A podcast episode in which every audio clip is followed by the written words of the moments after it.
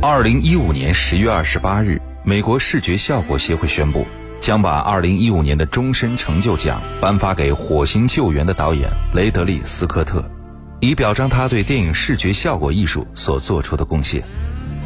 二零一七年六月十六日，雷德利·斯科特导演的又一部科幻电影《异形契约》在中国内地上映。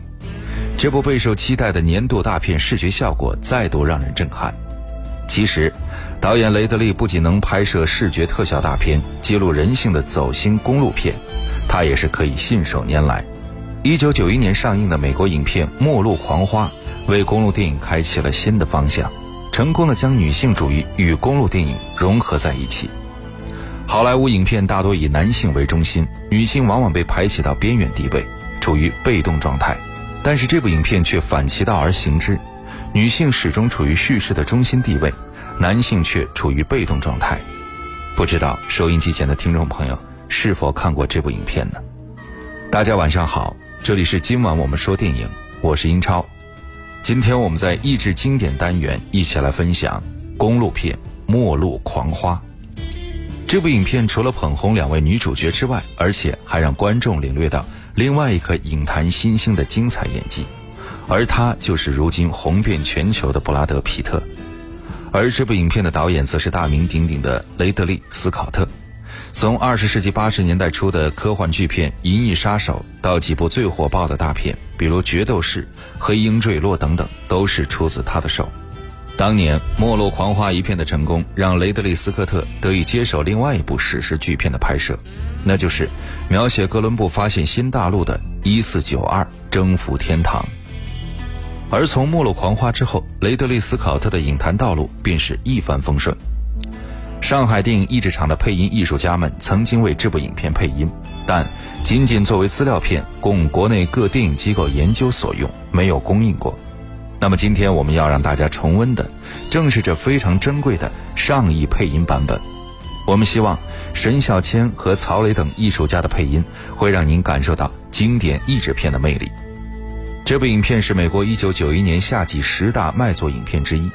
米高梅和百代娱乐公司采取了一个不寻常的步骤，在本片发行的第十六周再增加99个影院，扩大影片的发行范围。本片吸引的主要对象是25到40岁的女性观众，这个年龄段的妇女是女性解放运动的主要支持者。好的，接下来我们就一起来分享电影《末路狂花》。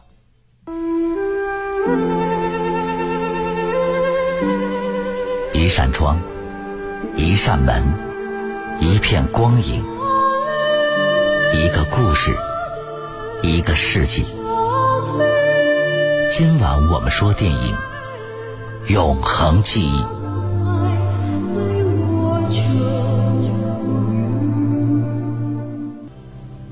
塞尔玛和路易斯是一对闺中密友。塞尔玛是一个小女人。平凡的家庭主妇，平时受尽丈夫的冷落和指使，而路易斯则是一个长相普通、有些男子气概的餐厅女招待。两个人相约周末开车出游，但是塞尔玛因为害怕丈夫责骂，便一声不吭地离开了家。在一间酒吧里，一个陌生男子主动向没什么社交经验的塞尔玛示好，并且企图强暴她。危急时刻，路易斯枪杀了这个死不悔改的男人。这时，两个人都慌了。在没有目击者的前提和可能获重罪的后果下，他们开始了逃亡生涯。路易斯制定了逃亡墨西哥的计划，并要男友吉米把自己的存款电邮到了俄克拉荷马。而就在赶往俄克拉荷马途中，两个人遇到了一个想要搭顺风车的帅气男青年 J.D。路易斯毫不犹豫地拒绝了 J.D，这让塞尔玛感到有些不解。路易斯由曹雷配音。我不明白。为什么不能让那人搭车？他人不错，模样是不错。把车停下来，两个人乐一阵。对不起，我现在没这个心情。拿着，看看地图，想法找找从奥克拉荷马到墨西哥的小路。不能再走这条高速公路了，太显眼。我们大概可以从这里开上八十一号公路嗯一直到达拉斯。我不打算经过德克萨斯另外再找条路吧。找死了。什么？你打算去墨西哥？却又不想经过德克萨斯州的地方。塞尔玛你知道我讨厌德克萨斯州的地方。我懂你意思可现在是逃命就不能例外的走那么一次吗？你看看地图，从这儿去墨西哥，只有经过德克萨斯州才行。塞尔玛，我不跟你讲这些。你如果找不出，那就把地图给我，让我来找。你懂吗？不，不懂。为什么你不提提在那儿有过什么事？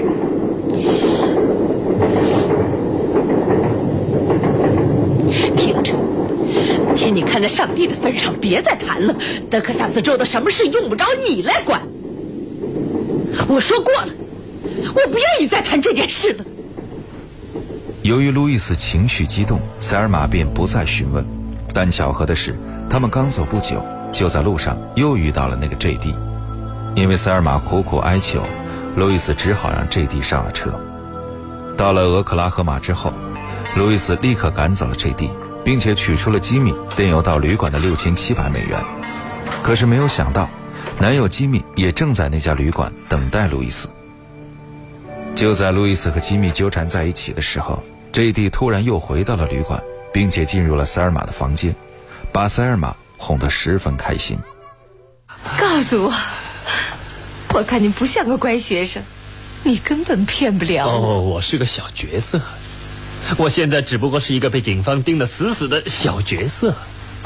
警方要盯你？哦。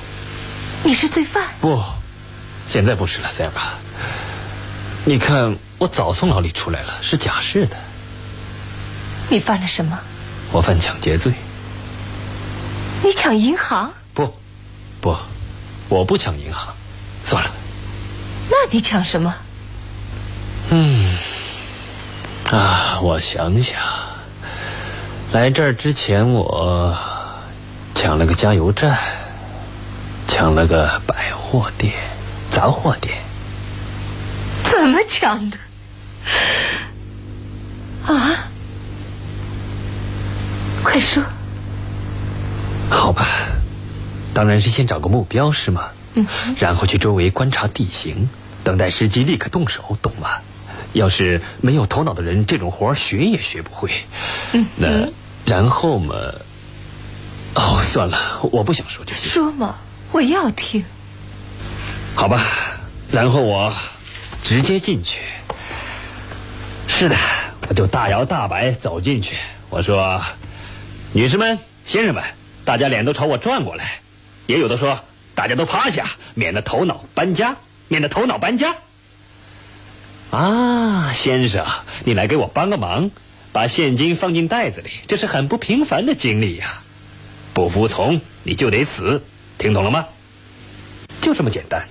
我现在想睡了，哎，让我好好想想。嗯，我的上帝，我看你真够帅的。我想我应该做个好人，就不会再有这种烦人的可怕经历了。怎么？你这话是当真的？我也讲不清楚，因为。你把我的心偷走了。就这样，塞尔玛彻底被 J.D. 征服了，并且和他共度了一晚。第二天一早，塞尔玛才迷迷糊糊的去见路易斯，而路易斯也是刚刚送别了吉米。你头发怎么这么乱？没什么，我闯祸。塞尔玛，你出什么事儿了？没事。怎么？有什么两样吗？看你这样子，要不是像个疯子，就像吸了毒。不，我没吸毒，可我也许真是疯了。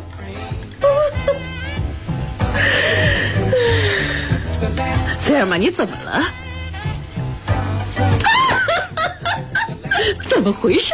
那个小青年来找我了，真的，路易斯。不会，我真没想到。是的，真是没想到。哦，天哪，就好像……嗯我现在才懂得我需要什么。我一直紧紧的抱着那个小伙子。哦，亲爱的，我真为你高兴，真是为你高兴。你终于漂亮的解决了你那个需要了。他现在在哪儿？他在洗澡呢。你让他一个人留在房间里。我们的钱呢？哦，上帝呀，事情不妙！钱就在桌上，没问题的，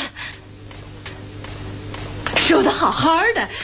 哎，说着，两个人来到塞尔玛的房间，发现那已经乱作一团，J D 也早已消失不见。真是可恶！倒霉的事总是轮到我头上。他妈的，这狗娘养的骗了我！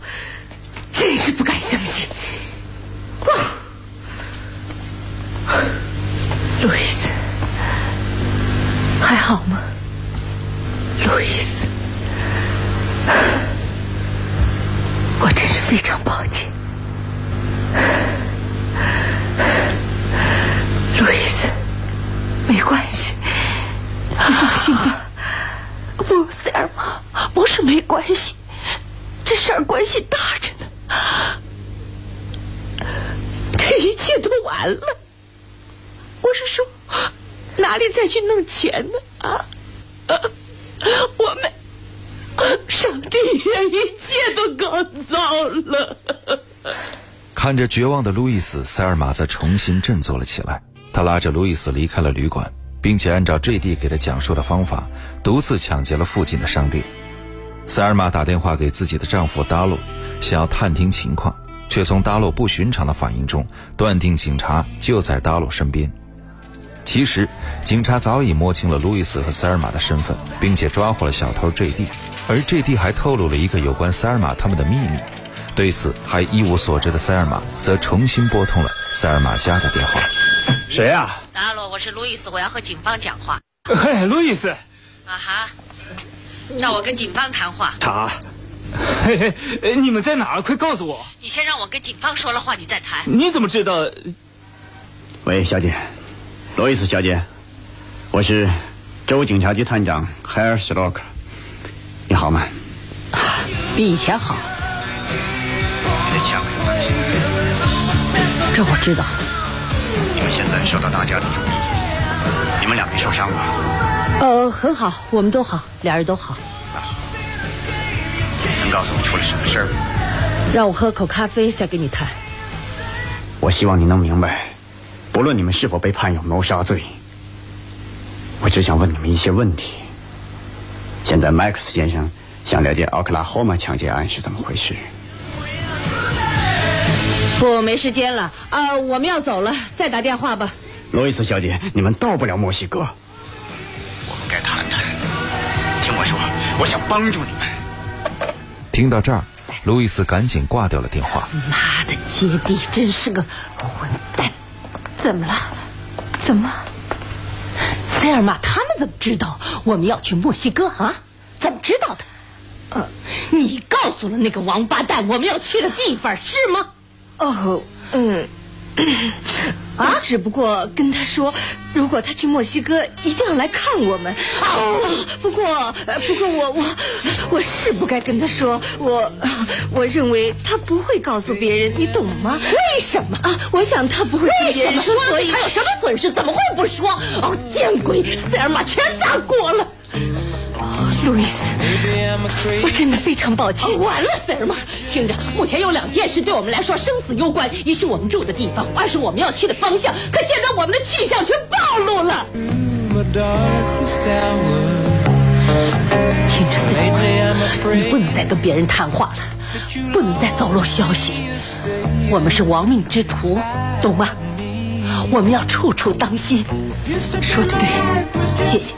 就这样。两个人开始加速前行，但在第二天，他们被一辆警车拦了下来。你好，警官，有问题吗？让我看看你的驾驶证。好，请看吧。请你把它拿出来。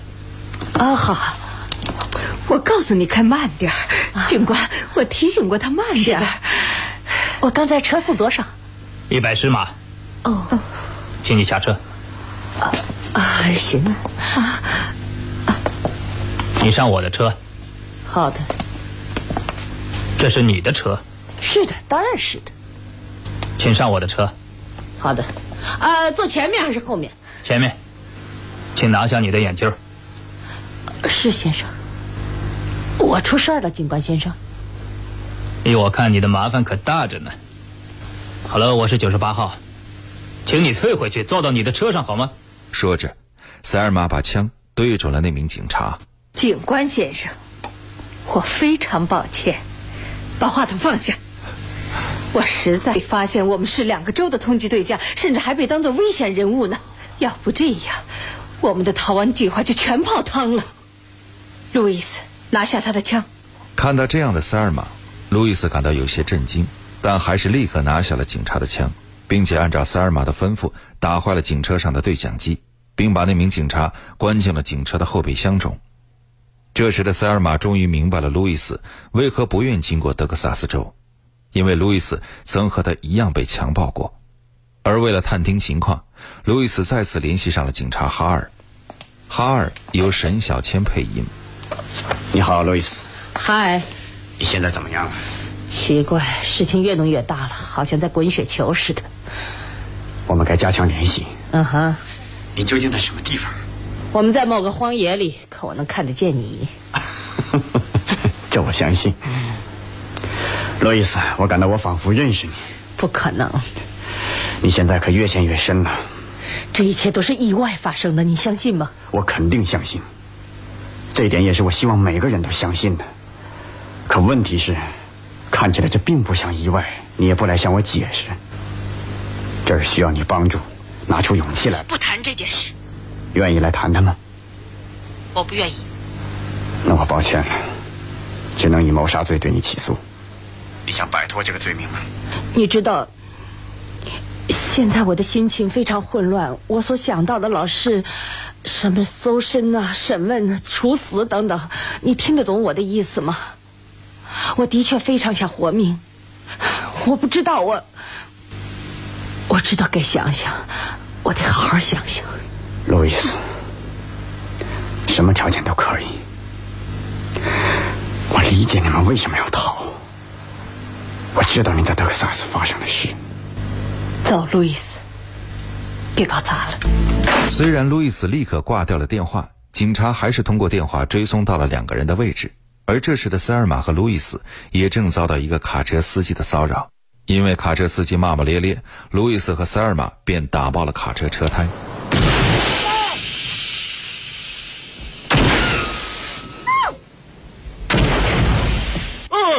天哪！你他妈的婊子！看来他不会道歉了。是啊，我想也不会了。随着一声巨响，塞尔玛打爆了那辆油罐卡车，这让两个人十分的高兴，因为他们终于出了一口恶气。但就在这时，大批警察也正向他们赶来。为了逃避警察的追捕，路易斯开始全速前进，但最后他们却被警察逼到了一个大峡谷前。把两手高举过头，任何其他的举动都将被看作是反抗的表现。投降吧！重复一遍，关掉引擎，把两手高举过头。看着所有警察的枪对准路易斯他们，哈尔和上司麦斯争吵起来。你要干嘛？我绝不投降。想想办法，麦克斯。有多少次了，麦克斯？有几次有人能不被打死？嘿，你听着，你能不能冷静点听我说嘛？你别激动，别做出什么蠢事。见鬼！重复一遍，关掉引擎，赶快将两手高举过头。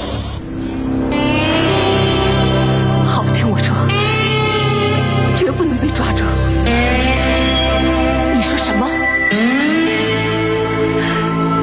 向前走吧。你指什么？走。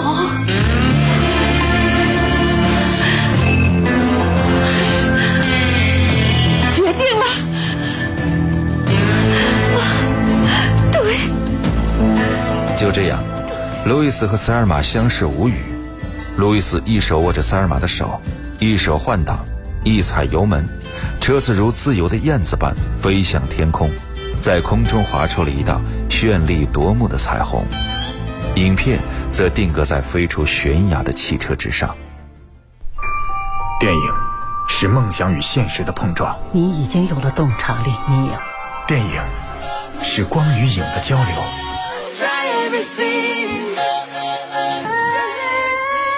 记忆中的过往，幻想中的未来。今晚我们说电影，精彩上映。好的，欢迎回来，这里依然是今晚我们说电影，我是英超。今天我们一起来分享的是美国经典影片《末路狂花》。这部影片在一九九二年获得了第六十四届奥斯卡金像奖最佳原著剧本奖，还获得了包括最佳导演奖在内的六项奥斯卡提名。在影片开拍前，那时还在为演艺事业苦苦挣扎的乔治·克鲁尼，曾经先后五次试镜。但是 J.D. 这个角色最终还是落在了布拉德·皮特身上。另外，在油罐卡车被击中并且爆炸的这段戏中，路易斯的扮演者苏桑·萨兰登和塞尔玛的吉娜·戴维斯的反应实际上是真实的，因为导演雷德利·斯考特暗自在电影拍摄期间把油罐车引爆，就是想从这两位主演的脸上得到最真实的震惊之情。然而，他们太惊讶了。只是站在那儿呆呆地看着眼前的一切，忘了还要表演什么的。雷德利·斯考特只好重新拍摄了他们的反应。好的，节目最后我们一起来分享《末路狂花》这部影片的片尾曲，由格伦·弗雷演唱的《我的一部分，你的一部分》。这里是今晚我们说电影，我是英超，代表制作人小强、录音师乐乐，感谢各位收听，下期节目再会。稍后为您播出的是广播剧场。